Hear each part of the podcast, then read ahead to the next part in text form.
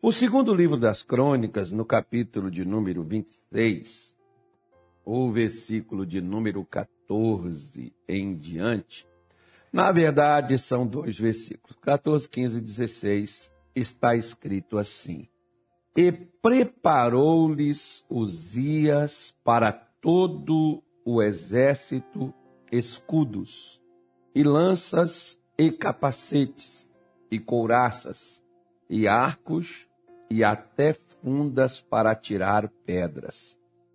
Também fez em Jerusalém máquinas da invenção de engenheiros que estivessem nas torres e nos cantos para atirarem flechas e grandes pedras, e voou a sua fama até muito longe, porque maravilhosamente ajudado, até que se tornou forte.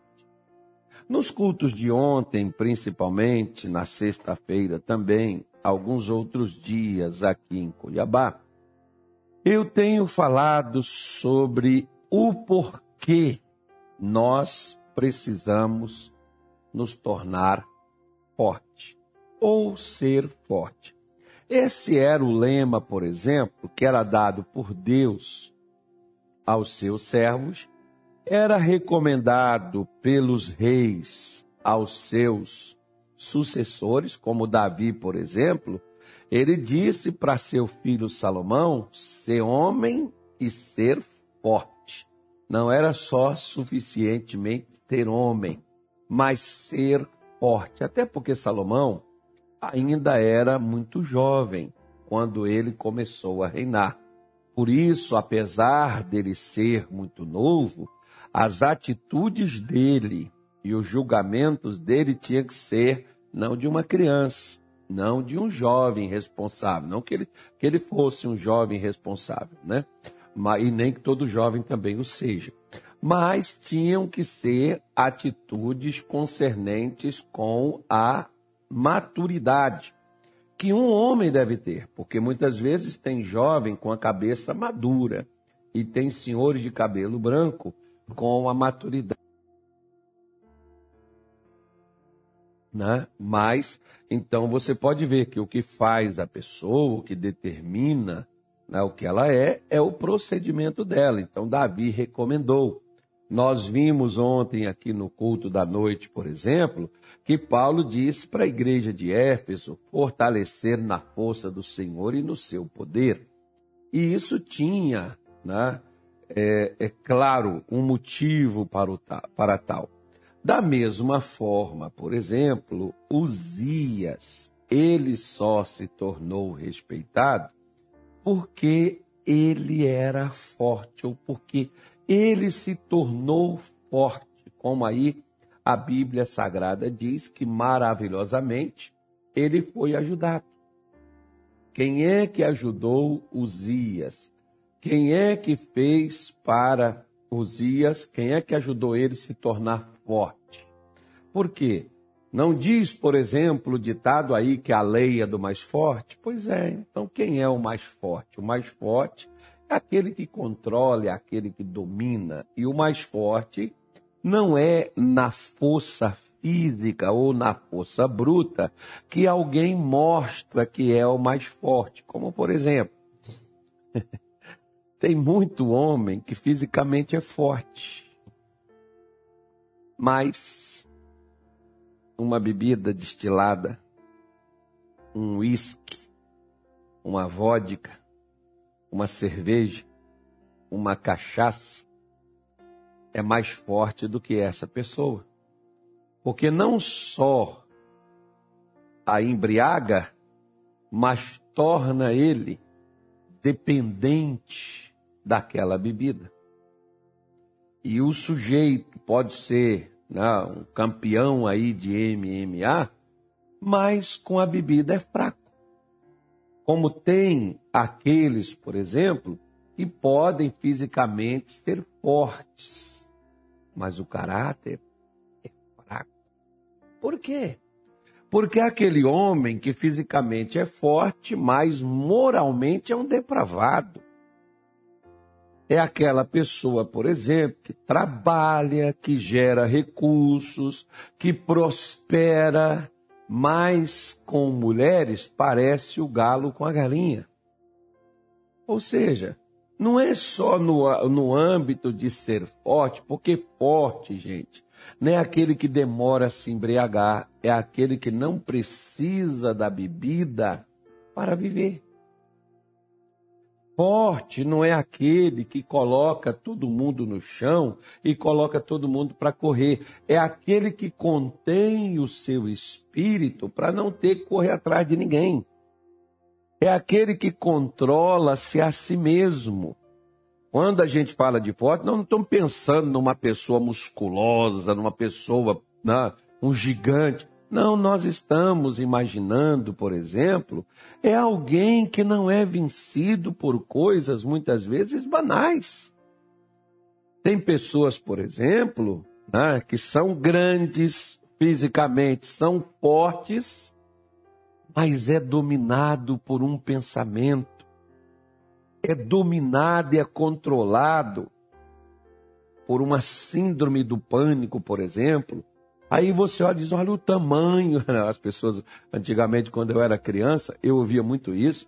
As pessoas diziam assim: olha o tamanho do fulano, e o fulano tem medo de barata. Pois é, você vê homens, você vê mulheres, não é criança, né? que são fisicamente fortes, mas corre de uma barata, de um rato, né? um inseto qualquer, uma lagarta, a pessoa morre de medo daquilo dali, ou seja, não é só ser forte fisicamente, é a pessoa ser forte no seu emocional. Como, por exemplo, acho que é o capítulo 15 de Provérbios. Coloque aí para mim o versículo 1 aí, o Daniel, por favor.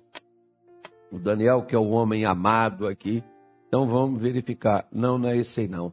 É, deixa eu ver aqui, meu Deus, onde é que está escrito isso, Jesus? Eu me passou aqui agora. Isso aí é uma outra coisa, né? Isso aí é a resposta branda, desvio por tal. Mas é um versículo que diz que melhor é aquele que controla o seu espírito do que aquele que toma uma cidade. Então, você vê que Salomão tinha umas coisas meio loucas, né?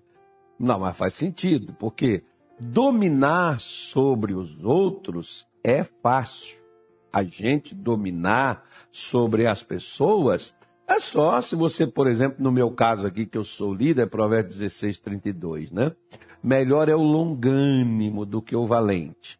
E o que governa o seu espírito do que o que toma uma cidade. Então, longânimo é aquele que é paciente, é aquele que segura, é aquele que né, não se explode de uma hora para outra.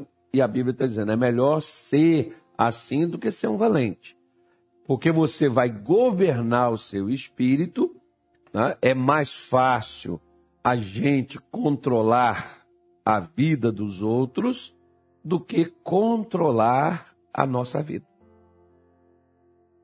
Então, forte não é o que domina os outros e dá ordem para todo mundo. Forte é aquele que consegue conter a si mesmo.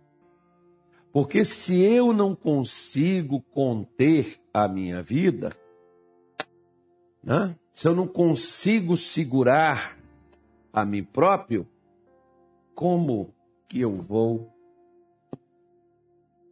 dominar o que vem contra mim? Se eu não consigo me conter a mim mesmo, como que eu vou dominar o que vem contra a minha vida?